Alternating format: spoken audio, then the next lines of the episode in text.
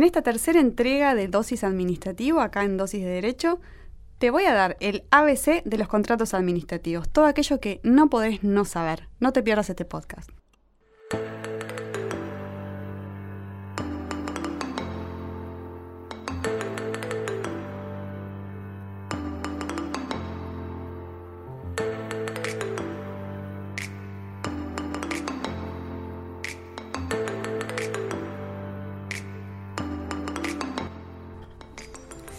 Bienvenidos a una nueva entrega de Dosis de Derecho, más precisamente de Derecho Administrativo. Me acompaña hoy Gonza. ¿Cómo estás, Gonza? Qué divertido Derecho Administrativo. Sabes que lo estaba extrañando. mucha suerte de estar acá, la verdad. que Sí, sos sí. un privilegiado. Sorpresivamente, los otros dos compañeros se bajaron y tuve que venir yo. Así que la verdad es que debe ser muy interesante el tema que, que nos traes. Igual tenemos un pasado administrativo común, ¿eh? no, no lo niegues. acá. Sí, vamos a contarle a todo el mundo que con, con Agus nos conocimos en el máster de, de Derecho Administrativo de la UBA, cursando ahí juntos. Así, Así que sí, sí, algo de Derecho Administrativo yo debería saber eh, según lo que dicen los papeles. Así que vas a poder hacerme muy buenas preguntas. Sí, para exacto. Si este hago preguntas bobas, son todas fingidas, por supuesto. Obvio, es para que entiendan mejor. es para no es que, no te acuerdes. si hay algún colgado que, que la Para ver si están despiertos, Obvio, más vale. por supuesto. Eh, y si algo les quedó en el tintero, se les pasó o no llegaron a notar, sepan que todo el contenido que hable Aus hoy va a estar en nuestra página web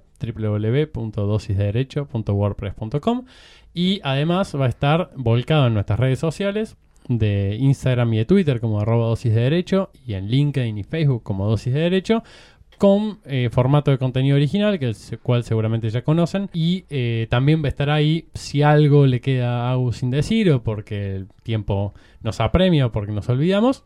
También lo vamos a dejar ahí en nuestras redes sociales para que se puedan dar una dosis de derecho así de pasada y casi sin pensar.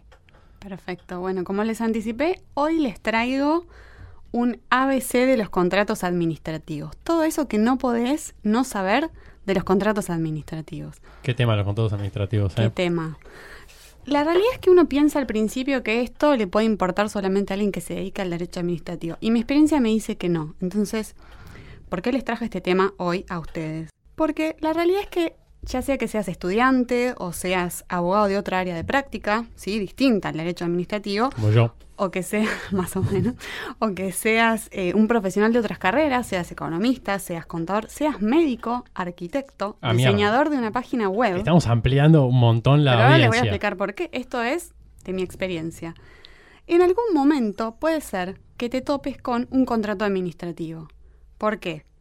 A lo mejor desde el lado legal tengas que asesorar a una empresa que se quiere presentar una licitación como oferente, o a lo mejor seas vos el proveedor de servicios. ¿Sí? A lo mejor fabricás insumos médicos y querés proveer esos insumos médicos al Estado. Pues bien, ahí va a haber un contrato administrativo y vos no tenés nada que ver con el derecho, nada que ver con el derecho administrativo en particular, y hay ciertas cosas que no podés no saber de estos contratos. Bien. Por Bien, eso. ya me este interesa. Muy me encanta.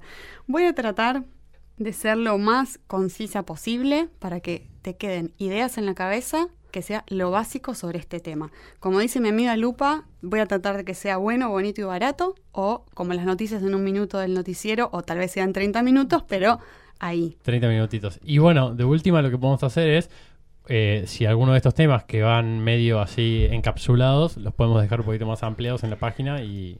Por supuesto, esto yo podría estar quin- 500 días hablando de los contratos administrativos, por eso digo, vamos a hacer un pantallazo general, las cosas más importantes que no podés no saber. Y en este sentido les voy a decir algo, ahora algunas palabras que quiero que les queden resonando en la cabeza y que mi objetivo es que cuando terminemos este podcast, estas palabras que yo se las voy a volver a repetir, les signifiquen la explicación que yo les voy a dar.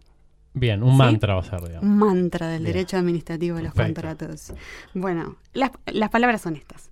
Formalidades, licitación pública, facultades exorbitantes, igualdad, concurrencia, transparencia y subsanación. Tal vez algunas de estas palabras ahora no les dicen nada, pero cuando terminemos mi objetivo es que sí. Vamos. Bien, ahí vamos. Siempre arrancamos por cuál es la norma que rige esto. No porque lo tengan que saber de memoria, pero siempre es importante saber a dónde ir a buscar las reglas que van a regir estos contratos. nos vamos a limitar a nivel nacional, porque como no me canso de aclarar, el derecho administrativo es esencialmente local. Entonces la realidad es que yo podría eh, estar 500 días, como les decía antes, o como esos audios de WhatsApp que te manda una tía que duran 25 minutos, hablándole de los contratos administrativos. Deberían estar prohibidos. Deberían cortarse automáticamente después de los dos minutos. O, no, no cortarse, empezar a cobrarte. Ahí nadie lo, nadie te lo haría. Te pasas de los 59 segundos y ya te la empiezan a cobrar. Chau, exacto. Pero ojo que tampoco, esto también le podemos hacer un paralelismo con lo que voy a explicar, tampoco hagamos un desdoblamiento de audios. O sea, si son 30 segundos, no me das 500 audios a 30 segundos, pues es el mismo efecto. No, pero para, a mí el otro día mandaron un audio de 8 minutos y la persona que se lo mandé le dije, por favor, prefiero 8 audios de un minuto y no uno de 8. Puede ser, pero me abruma ver ahí la lista. Yo tengo una amiga, mi amiga Dai, que me manda 500 así uno abajo del otro y te vibra, te vibra, te vibra. un saludo para Dai. Un saludo para mi amiga Dai. Bueno, vamos entonces. ¿Cuál es la norma más importante? A nivel nacional, lo más importante que tenés que saber es el decreto ley 1023 del 2001, ¿sí? que eh, se va, e, este régimen a lo que apunta es a que las obras, bienes y servicios sean obtenidos, obviamente por la Administración Pública Nacional, con la mejor tecnología proporcionada a las necesidades en el momento oportuno y al menor costo posible, sobre todo esta última parte, como así también la venta de bienes al mejor postor, coadyuvando al desempeño eficiente de la administración y al logro de los resultados requeridos por la sociedad. Ahora, esto que les digo es importante. Este régimen es obligatorio. En principio es obligatorio. todo lo que dijiste es obligatorio. Sí. Este régimen del decreto 1023, que les voy a pasar a explicar sus notas salientes, no puedo elegir ni la, ni la administración, ni yo como contratista podemos elegir no seguir este régimen.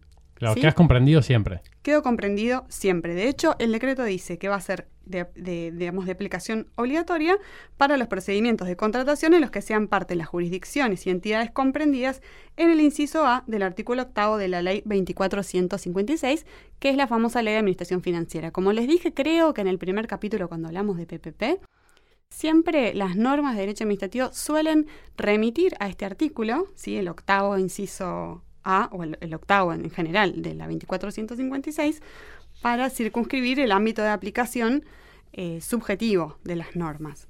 Y además de este decreto ley 1023, vamos a tener su decreto reglamentario. Y acá hago una pequeña aclaración.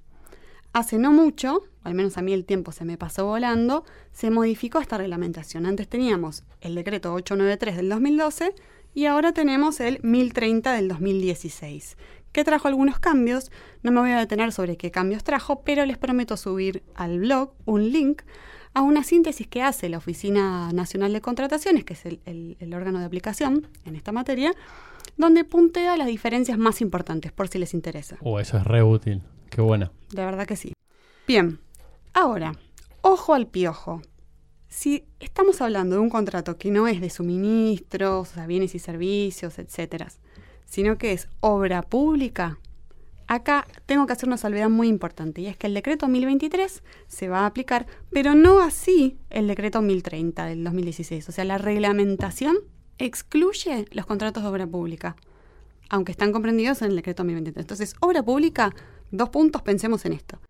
Ley de obra pública, que es la 13064, más el decreto ley 1023 más lo que surja de la ley de procedimientos administrativos. Hay una discusión si todo o parte de ello se va a ir aplicando. Pero eso es también una discusión que dejamos para otro momento. Bien, para, pero ¿cómo sé yo eh, si mi contrato es de obra pública? ¿Dice el título contrato de obra pública? Debería decir, pero si no lo dice, la ley de obra pública lo que trae es un criterio más bien de financiación. O sea, obviamente que tenga por objeto la construcción eh, de, obras o servicios de industria, pero además que estén financiados con fondos del Tesoro Nacional. Lo que voy a ir a mirar ahí es si además de ser una obra pública, o sea, de ser una obra, está financiado con fondos del Tesoro. Si, si esto es así, se aplica la ley de obra pública y es un contrato de obra pública. Bien, bien, perfecto. Todo esto es en el marco nacional, con lo cual, si la gente que nos escucha de otras provincias, como, no sé, Tucumán, Salta, Mendoza, Córdoba, que son algunas de las que nos, llegan mensajes, em, si llega a ser distinto en su, en su provincia, mándenos un mensaje, cuéntenos cómo es, y nosotros le hacemos una captura de pantalla y lo subimos a nuestras redes para enriquecer también la, la conversación y que estemos más, más informados, como que de repente a mí me reinteresa saber si esto ¿Es así en todas las provincias o, o difiere? Por supuesto, sobre todo si hay alguna diferencia respecto de lo que yo les voy a contar, la verdad que me parece que enriquece mucho que nos lo cuenten. Lo subimos, los etiquetamos y lo vemos ahí. Me parece genial. Bueno, cerramos un poco esta parte de cuál es el régimen aplicable. Dijimos, decreto 1023 va siempre a este tipo de contratos. La reglamentación va casi siempre a casos de, contrato de obra pública, no se va a aplicar. Después también si es una concesión de obra pública, solamente les cuento que existe una ley, que es la 17520, van a tener que ir a mirar eso, y que respecto de la responsabilidad del Estado, la ley 26944, en su artículo 10 dice que en principio la responsabilidad contractual del Estado se va a regir por normas específicas. Las normas específicas, bueno, hay que ir a ver en cada caso, pero Bien. si hay algo que no está ahí, también dice que si no encontramos esa norma específica, volvemos a esta ley en forma supletoria. ¿Sí? Bueno. Bueno, Está bien. bueno, chicos. Bien, Vamos a linkear todo esto en la página, así podemos. sí, por supuesto. Si alguien le interesa profundizar, puede ir ahí. Bueno, vamos entonces a muy brevemente qué es un contrato administrativo. La primera vez que hablamos sobre los contratos de PPP les conté un poquito esto. La realidad es que el decreto 1023 lo que nos trae es una presunción de que si la administración es parte de la Administración Pública Nacional, habrá contrato administrativo. Pero se ha entendido que esto no alcanza, o sea, no solamente con, que la administración sea parte, ya es un contrato administrativo. Por el contrario, la jurisprudencia nos ha traído distintos criterios que los podemos ir sumando y creo que uno de los fallos más claros en este sentido es el caso Simplast con Entel, Sí, que es de corte, muy bien, que es del año 1993 y que nos trae tres elementos. Me gusta llamarlo el test Simplast. Entonces, si supera estos tres, es un contrato administrativo. Test sin plus, qué lindo. Sí, lo acabo de inventar igual, chicos, no lo busquen esto, no lo van a encontrar en Google. Está bien, pero tiene copyright. Bien, tiene copyright test sin plast. Eh, uno, una de las partes es una persona jurídica estatal. Check. Bien. Eso lo tenemos. Dos, el objeto del contrato es un fin público o propio de la administración. Bien. Ese concepto jurídico indeterminado que hablamos en un Sí, momento sí, puede sí, entrar mu- mucho acá adentro. Interés público. Y tres, contiene, ya sea explícita o implícitamente, cláusulas exorbitantes del derecho privado. Ya vamos a ver qué son. Bien. ¿sí? Es exorbitante, era una de las palabras primeras que dijiste. Exacto, muy ¿Viste? bien, muy bien, muy bien. Eh, otros fallos, que solamente se los menciono, son el caso Plus Petrol, que es del año 2007. En este caso se dijo que eh, no alcanzaba con que el, contra- el contrato esté regido por el derecho público, sino que hacía falta que el Estado sea parte, que a uno le parece bastante obvio, pero hay casos en los cuales se puede ir discutiendo esta cuestión. Y otro caso es IPF con Corrientes, que eh, reafirmó este segundo componente del test Simplast sobre la necesidad de que se persiga un interés público. Bien, Un saludo a la gente que nos escucha de Corrientes. un saludo sí, a los de las otras provincias también. Sí, ¿Por también. qué no? Muy bien. Eh, hay algunos contratos que no van a estar regidos por este régimen nacional, además de que la reglamentación excluye el contrato de obra pública. La reglamentación del decreto 1023 tampoco va a abarcar Ah, y acá podrías en algún momento ilustrarnos con tu naturaleza mixta de administrativo y, y laboral. No incluye los contratos de empleo, Empleo público. público, claro. Mm, algún día podríamos charlar, es un tema súper interesante. Sí, quizás hacemos un interdisciplinario de empleo público. Bien, No estaría mal. bien. Después de julio, diría yo, así tenemos tiempo para prepararlo bien. Obvio, hay que prepararse, chicos.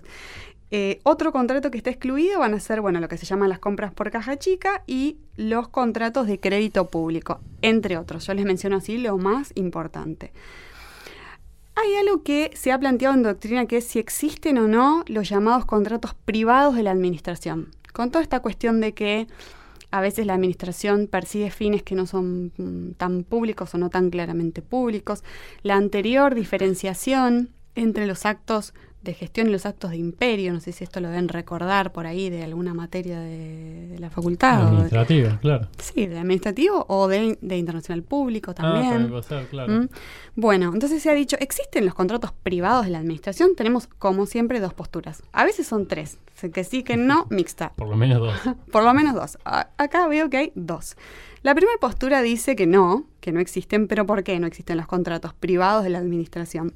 Porque siempre estos contratos van a estar regidos en parte por el derecho público. ¿En qué parte? Puntualmente en la competencia del órgano, ¿sí? que va a, a convocar la contratación y que en definitiva va a perfeccionar este contrato, y en la formalidad del procedimiento. Formalidad es otra de las palabras que dijimos que nos teníamos que acordar. Y ahora vamos a ver la importancia de la formalidad en este tipo de contratos.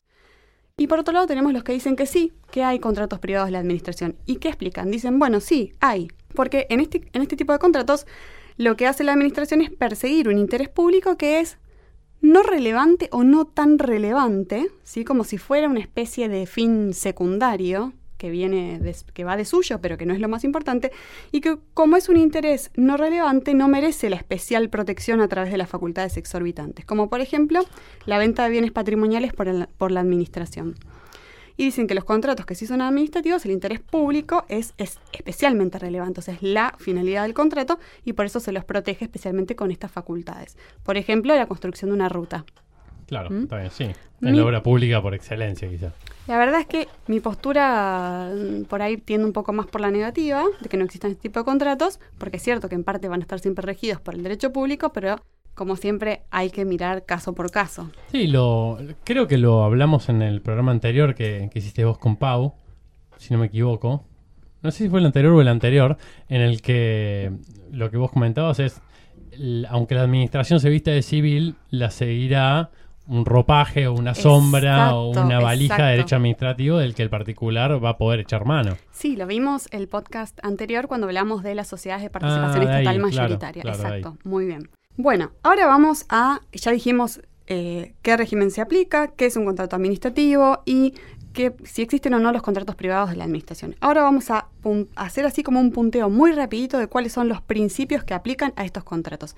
Estos principios no hace falta que el contrato diga principio tal. Aunque no esté puesto en el contrato, estos son los principios que van a regir estas contrataciones y de allí su importancia. Bien. El primero es la razonabilidad del proyecto y la eficiencia de la contratación para cumplir con el interés público comprometido y el resultado esperado.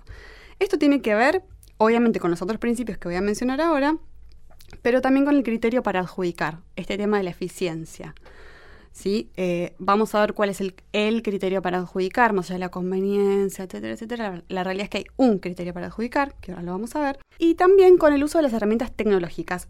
A este respecto les voy a mencionar, muy al pasar, que existen ahora una, digamos, una normativa que se va aplicando gradualmente en los distintos sectores de la administración que tienen que ver justamente con ir migrando todo hacia la plataforma electrónica. En el caso de eh, las contrataciones administrativas se llama compr.ar. En el caso de la subasta pública se llama subst.ar y así sucesivamente. Eh, en realidad si lo lees entero no, no quedas tan, tan goma como acabo de quedar yo. O sea, si lo lees sin el punto es comprar y subastar, en realidad. Ah, ahora entiendo Pero la gracia es el punto ar. Y esto se viene en todos los ámbitos. Eh, de hecho, por ejemplo, eh, justo el día de hoy estuve investigando un poco sobre temas de turismo, de agencias de turismo, y eh, la oferta de servicios a través de Internet, que por suerte tiene un montón que ver con derecho administrativo. Y también hay una plataforma que se llama tour.ar. O sea, así se van implementando gradualmente todas estas, todas estas plataformas tecnológicas. Y esto acompaña, que esto también lo mencioné creo que el podcast anterior, una, una, movida de simplificación, desburocratización, que todo sea más sencillo y más al alcance y más ayornado a, lo que es el día de hoy. Sí, sí, de hecho, eh, vos sabés que compañeros o amigos que tengo que trabajan en el Estado Nacional y de la Ciudad de Buenos Aires y de la provincia me cuentan que hay equipos de desburocratización Exacto. analizando todo lo que son los procedimientos y lo, la forma de trabajar para hacerlo más sencillo, más rápido, más electrónico, más tecnológico, más sí, hay, hay una movida muy grande, me parece muy positiva siempre que funcione, ¿no? Tenemos siempre ese problema de y pero tengo que subir este formulario y la página está colgada o el formulario tiene que tener un formato, o sea, siempre que logremos aceitarlo y funcione, me parece impecable. Obvio, claro. Porque además también hace a la, que son otros de los principios que vamos a mencionar ahora, hace la transparencia, la publicidad, la difusión, ¿sí? Esto es importante. Otro de los principios que tienen que tener en la cabeza, que está dentro de las palabras que dijimos al principio, es la concurrencia, además de la competencia. Sí, eso no lo entendí muy bien. Muy bien. ¿Qué es la concurrencia? Es que concurran, justamente nos lo dice la palabra, la mayor cantidad de oferentes a la contratación. ¿sí? ¿Por qué me interesa que vengan la mayor cantidad de oferentes a mi administración pública? Me interesa porque si vienen muchos oferentes voy a tener más de quienes elegir y entre ellos van a competir para ofrecerme las mejores condiciones. Claro, más competencia, fomentar la competencia sería ese principio. Exactamente. Y relacionado con esto, también está otro principio que es muy importante, que es el, el de la igualdad de tratamiento entre los distintos oferentes. ¿Qué quiere decir? Que todos los que nos vamos a presentar a tratar de venderle nuestros servicios, por ejemplo, al Estado Nacional, tengamos que cumplir los mismos requisitos y tengamos las mismas oportunidades, obviamente la igualdad entre situaciones iguales. Obvio, o sea, a mí me, como oferente del Estado Nacional, si yo de repente no soy abogado, pero soy alguien que le pueda dar un servicio o un producto al Estado, o sea, eso me reinteresa, no solo porque tengo que saber que el Estado va a fomentar que yo tenga que competir contra otros, con lo cual mi oferta tiene que ser la mejor posible, sino que al menos tengo la tranquilidad de que voy a ser tratado de la misma manera, que voy a tener las mismas oportunidades, la misma información, los mismos plazos, todos vamos a tener el lo mismo. El mismo acceso, exactamente. Sí, exactamente. Y medio al pasar quedó acá esta palabra muy importante, muy importante, que es la formalidad. Si bien en derecho administrativo hablamos del principio de informalismo.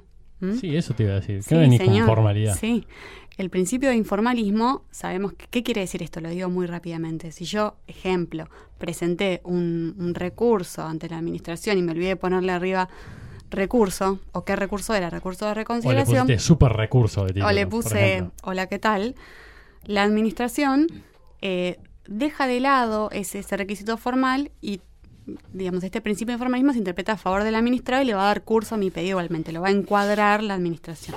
Ahora, en los contratos, ese informalismo está muy achicado, te diría cuasi nulo el informalismo. ¿Por qué? Porque la formalidad en los contratos administrativos es esencial y vital. Hay mucha jurisprudencia de esto. ¿Qué, qué es lo que nos dice?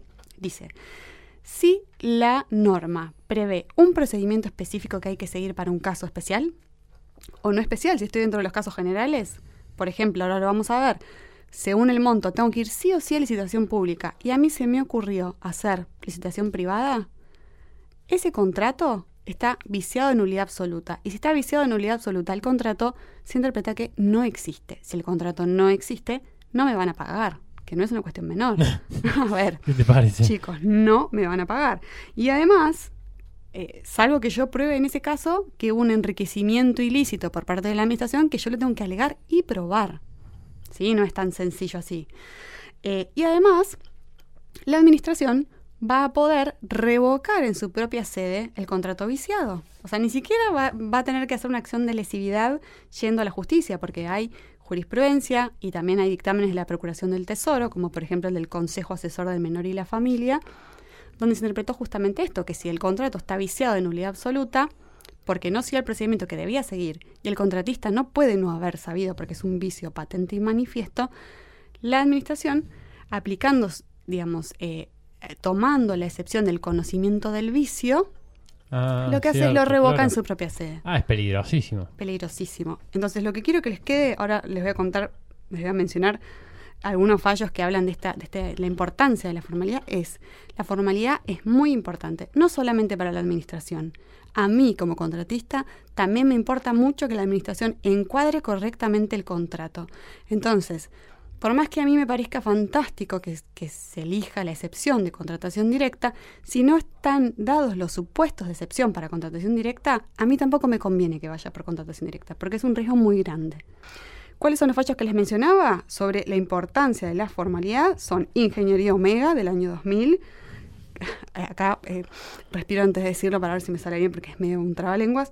Carl Chung Chin Kao de la Suprema Corte de Buenos Aires. Ah, ese vino con Colón en las carabelas, seguro. 2001 no. Este, bueno, léanlo, este, este, este caso es muy interesante, es de un neurocirujano de nacionalidad, obviamente sí, ya sabemos. Sí, holandesa. Holandesa, por supuesto, este, que bueno, eh, lo que hizo fue venir a dar unas conferencias y en definitiva lo contratan para realizar ciertas intervenciones quirúrgicas. Ah, leí ese y le llega un fax, bueno, no hay, la verdad es que debería haberse encuadrado y haberse. No lo gana al final, ¿no? El resultado es que lo pierde. No, chicos, pierden todos. Pierden todos. Sí, quédense Con me acuerdo, me acuerdo de la La formalidad es vital. Por eso este tienen que escuchar este podcast, porque si no el Estado siempre gana. Gana siempre. Em, y, y además, bueno, este pobre muchacho, que este, este, este médico neurocirujano, que habrá sido una eminencia además, se queda sin cobrar porque no se siguió el procedimiento que tenían que seguir. Y no se probó, obviamente hay que, como dije antes, en todo caso, alegar y probar el enriquecimiento ilícito de la administración. Otro caso es Satecna. Y respecto de la autonomía de la voluntad, que dijimos que no va, o sea, hay muy mínima autonomía de la voluntad, el caso Organización Coordinadora Argentina con CIDE, que es del año 1998. Entonces, ya dijimos los principios más importantes que van a regir estos contratos. ¿Cuál es o cuáles son los procedimientos disponibles? ¿Cuál es la regla y cuál es la excepción? Es la pregunta. A ver, tengo que vender al Estado tal o cual cosa, le quiero ofrecer un servicio jurídico de lo que sea. ¿Cómo lo encuadramos? La regla siempre va a ser la licitación pública o el concurso público. Va a ser licitación o concurso dependiendo cuáles son los factores que se van a tener más en cuenta a la hora de contratar. Si son un factor más económico o primordialmente económico, es el caso de la licitación, o otros factores técnicos, científicos, etcétera, que ahí vamos al concurso.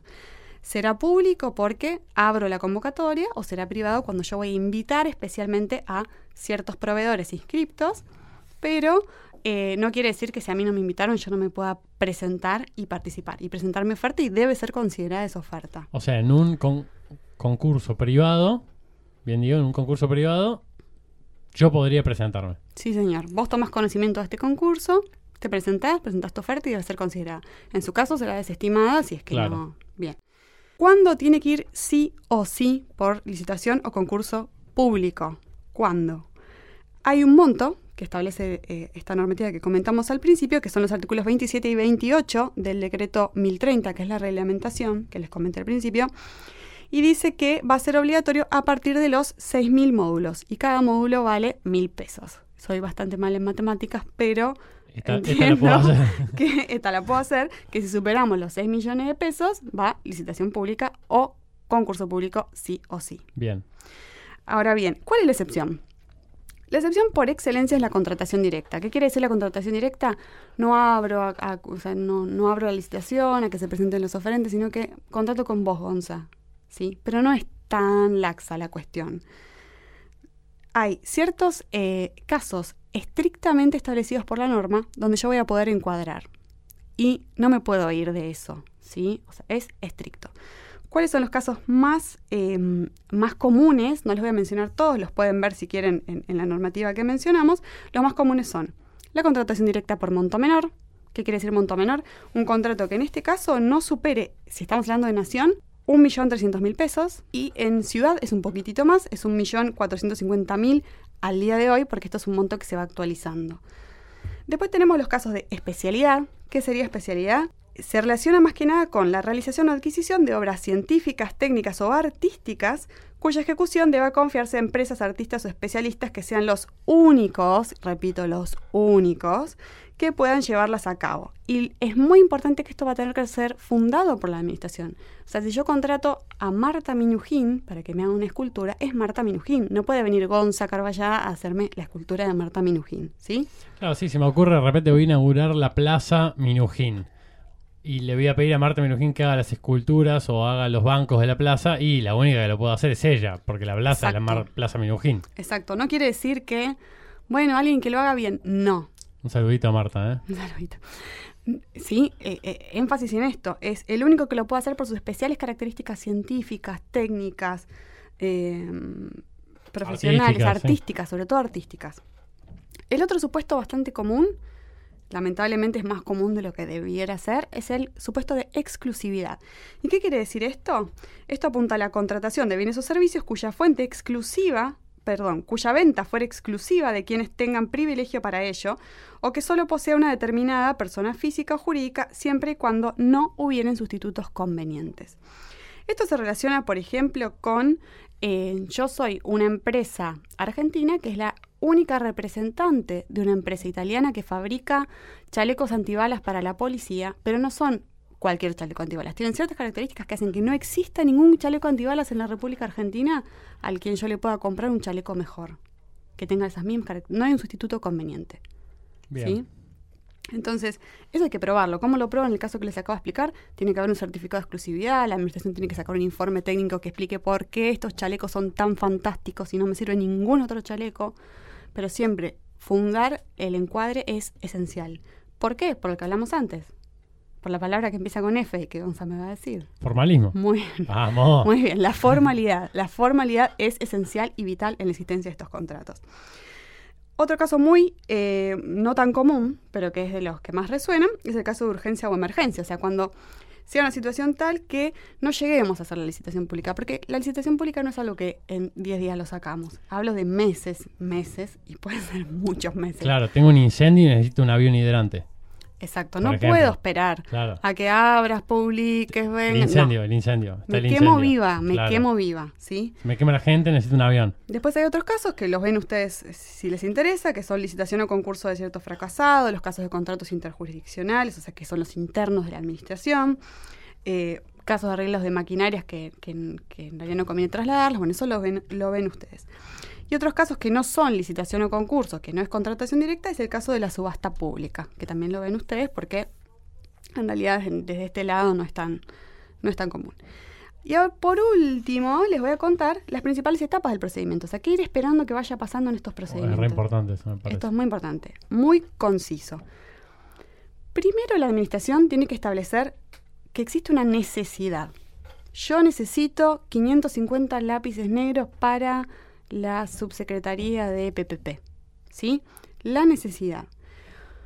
Esto además tiene que ver con el Plan Anual de Contrataciones que lo encuentran en el artículo sexto del 2023, lo ven ustedes. ¿sí? El segundo punto esencial es el presupuesto. ¿Por qué es importante esto? Porque si la administración no tiene crédito para pagarme los lápices, estamos en problemas. Nosotros sabemos que la administración, sobre todo cuando son montos importantes, no puede sacar la plata del bolsillo, toma Gonza, te lo doy acá. No. Entonces, la afectación presupuestaria, se llama así, afectación presupuestaria, preventiva del crédito antes del llamado es muy importante. Sin perjuicio de lo cual, hay jurisprudencia que en los casos de obra pública ha admitido, y además la ley de obra pública dice que en caso de urgencia se puede, se puede em, prescindir de esta afectación. El caso, por ejemplo, Liberdinsky, que es del año 1987, bastante viejito, em, admitió la excepción a subsanar el tema del crédito más adelante en la contratación. Bien. Em, bien. El, el tercer, digamos, punto es los pliegos. ¿Qué son los pliegos? Los pliegos son aquellos documentos que van a ser como la ley del contrato. ¿Sí? Eh, hay dos casos que hablan de esto de la ley, de que los pliegos son la ley del contrato de la licitación, que son Vicente Robles del año 1993 y Radel Hack del año 1988. Y para que se queden en la cabeza un poco esto, los pliegos no es algo que yo puedo negociar con la administración. Los pliegos van a contener, tenemos el pliego, eh, el pliego general de bases y condiciones generales, el pliego de bases y condiciones particulares para esta contratación de que se trate, los pliegos de especificaciones técnicas que también pueden venir en generales y particulares, y todo esto va a formar junto con lo que va a hacer después la adjudicación del contrato, la documentación licitatoria. Claro, y estos pliegos también se tocan con lo que vos hablabas recién de concurrencia e igualdad entre oferentes, ¿no? Excelente esta apreciación, porque ¿qué es lo importante además de los pliegos? Yo no puedo hacer un pliego para que el único que lo pueda cumplir sea Gonzalo Carballada. Claro, necesito un auto para la policía y tengo un rombo en el capó. Sí, exacto. Eso, sí, eso se llama eh, dirigir la contratación. Bien. ¿Sí? O sea, yo en realidad saco un pliego porque, wow, está bien, tengo esta licitación pública o no lo hacemos, chicos. Pero bueno, como quiero yo en realidad contratar secretamente directamente con Gonza, pongo, necesito un abogado que se llame Gonzalo Carballada, que sea de nacionalidad cordobesa y que tenga tantos años y haya nacido en... No, ¿sí? Entonces, esto es muy importante. Y además, bueno, de asegurar, de que no contener requisitos que eh, dejen afuera a mucha gente, o sea, sin necesidad, a veces sí es importante establecer estos requisitos, pero esta cuestión de, que los pliegos favorezcan la concurrencia, favorezcan la competencia. ¿Por qué? Porque a mí me interesa como administración pública eh, contratar con las mejores condiciones. Y eso solo surge de la concurrencia y competencia. Bien, entonces tenemos los pliegos. Después que ya tengo los pliegos armados y aprobados, viene lo que se llama el llamado. ¿El llamado qué es? Es un acto administrativo que dice convócase a eh, licitación pública para la compra de lápices negros, 500.000 lápices negros, y lo que tiene que establecer sí o sí es cuál va a ser el día, la hora y el lugar del acto de apertura de ofertas. Me va a decir a dónde puedo yo llevar mi oferta, cumpliendo con todos los requisitos que están ahí en los pliegos, y eh, hasta qué día y qué hora puedo cumplirlo. Eso es re importante. Eso es re importante porque como les voy a comentar en, un microsegundo, si yo llego un minuto tarde, de hecho hay un caso que Eso me quedó decir, grabado, Lo estudié en la facultad. Lo estudiamos en la facultad. lo estudiamos en la facultad, mm, un caso que me quedó grabado de una persona que decía, yo fui, pero había cola en el ascensor. sí, el ascensor no podía mal, subir. funcionaba mal, decía. Vieron, eh, me imagino esos ascensores que en algunos jugados están de pisos pares, pisos impares, hay uno que muere y va a decir, "Buah, me clavo la escalera porque no llego a hacer mi recorrida de tribunales. Esta persona decía, yo, yo estaba abajo, pero no pude subir y llegué un minuto tarde. Ese caso también lo perdió, creo que era porque no había acreditado que realmente había un problema en los ascensores.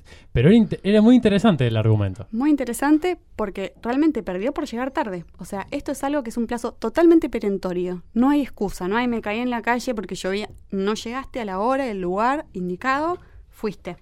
Cual, cual Gilda, fuiste. Bien, entonces llamado. Si el llamado me dice que tengo que presentar, cuándo lo tengo que presentar, cómo lo tengo que presentar. Atención con el llamado. Atención con el llamado, atender el llamado O sea, hasta ahora adecuadamente. pliegos y llamado es tipo fundamental. fundamental. Hasta este momento, hasta lo que les conté, hasta acá, es decir, necesidad, presupuesto, pliego, llamado, yo que quiero participar o que tengo intención de participar, me llamo interesado. Soy un mero interesado. Bien. A partir del momento que yo presento mi oferta, me transformo Oferente. En oferente. Vamos. Entonces, yo como oferente voy, presento mi oferta. Hay ciertos requisitos que son muy importantes que sí o sí yo los cumplo en ese momento, todos son importantes, pero hay algunos que son esenciales, como por ejemplo integrar la garantía de mantenimiento de oferta. Si yo no tengo la que se puede sustituir por póliza, no, si yo no tengo esa póliza de caución, fuiste nuevamente, o sea, abren el sobre y dicen no está la póliza, Chao. un beso para todos. Y después hay algunas otras cosas que son no esenciales, y esto hay que distinguirlo bien. Hay algunos requisitos que son formalidades que se llaman no esenciales y que permiten su subsanación. Ejemplo, tenía que presentar una copia del pliego y firmar todas las hojas del pliego y en una, una hoja me colgué mirando el noticiero y no la firmé. ¿sí? Eso se puede subsanar. La administración me va a poder pedir que yo, che, firma, tenés que presentármelo con todas las firmas. No así con otras cosas más importantes porque eso, ¿qué haría? Afectaría la igualdad, claro. Exacto, la otra palabra importante. Afectaría la igualdad con los otros oferentes porque me estaría poniendo a mí, en dándome una segunda chance de arreglar algo que yo debería haber hecho bien desde un comienzo. Bien. ¿Mm? Bien, entonces presentación de ofertas. Acto de apertura, ya dijimos, muy importante, que es un plazo perentorio. Si llego un minuto tarde, fui. Quédense con eso en la cabeza. Después viene una etapa donde la administración lo que hace es evaluar de- las distintas ofertas, por ahí se sirve de informes técnicos, informes contables, distintos tipos de informes, evalúa, pide que subsane las deficiencias en el caso que apliquen y después saca el, eh, su dictamen de evaluación y el dictamen de preadjudicación. Esto quiere decir que van a decir, bueno, para mí de todo lo que yo evalué, eh, gana Gonza. Yo considero que debe ganar Gonza. Esto sería la comisión de evaluación que va a opinar que Gonza es el ganador por esto, por esto y por esto. Y también establece lo que se llama orden de mérito. ¿Qué quiere decir? Que si Gonza por algún, por algún motivo falla, Gonza no quiere venir a firmar el contrato, paso a la segunda opción. Bien. Entonces, preadjudicación, que se puede impugnar.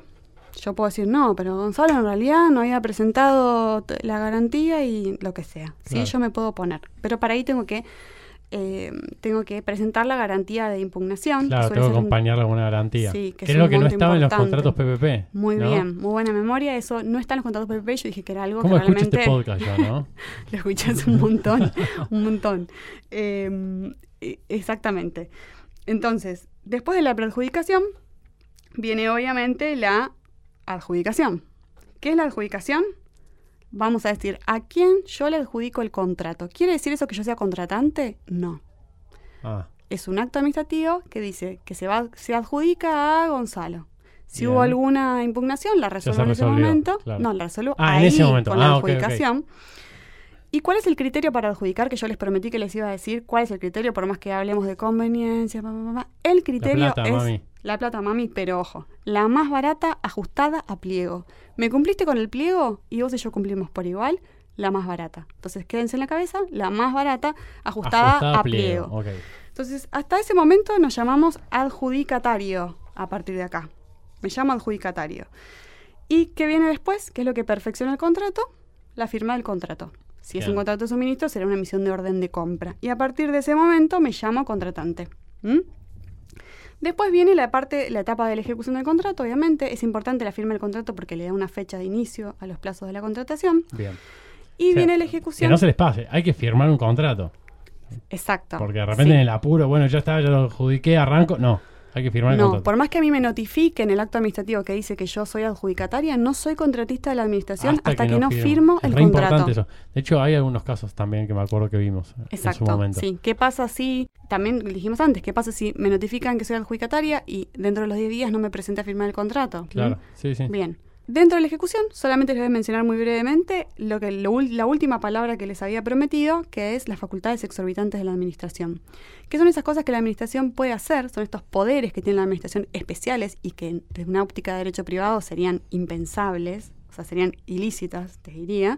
Y que les voy a contar solamente las más importantes y recordándoles que en los contratos de PPP esto juega distinto.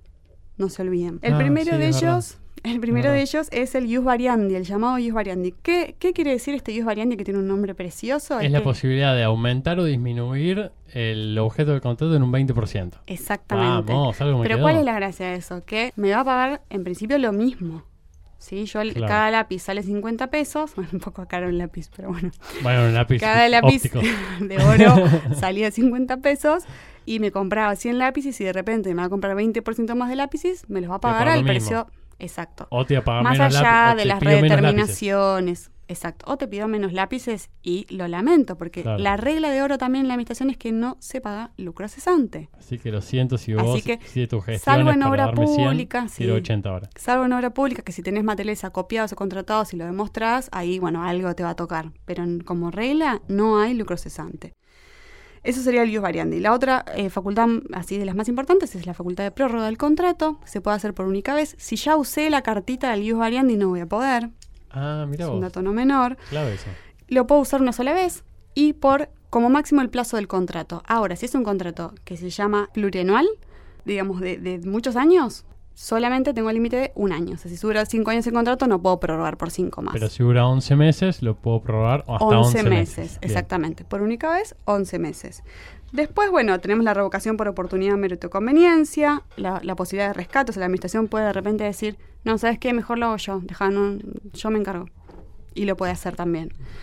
Y por último, mencionarles que esto eh, es importante también, la administración obviamente nos va a poder aplicar penalidades a los incumplimientos que se vayan suscitando a lo largo del el contrato, de la ejecución de este contrato.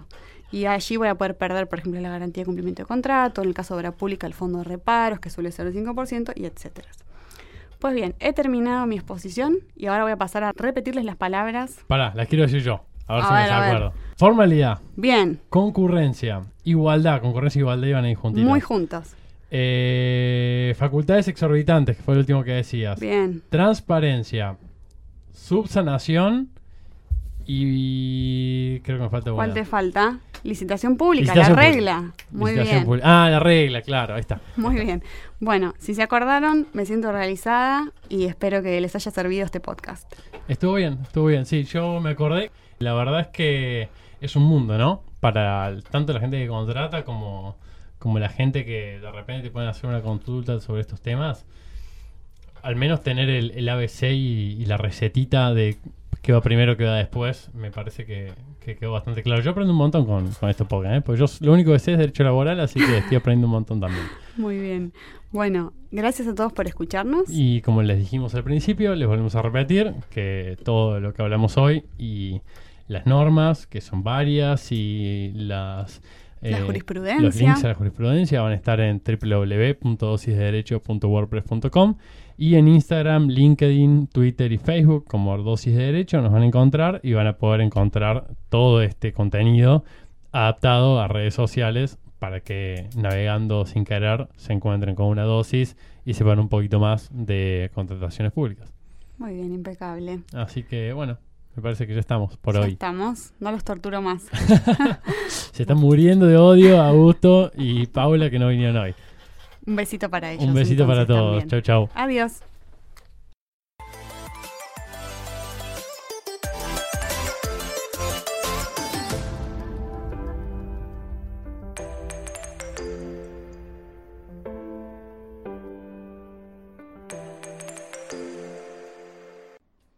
Si te gustó este episodio, hay mucho más en nuestras plataformas de iTunes, YouTube y Mixcloud. Recordá que podés seguirnos en Facebook, Twitter, Instagram y LinkedIn como Dosis de Derecho para no perderte nada. y suscribirte en nuestra página www.dosisdederecho.wordpress.com. Si te resultó útil, no dejes de calificarlo y compartirlo con tus colegas y amigos.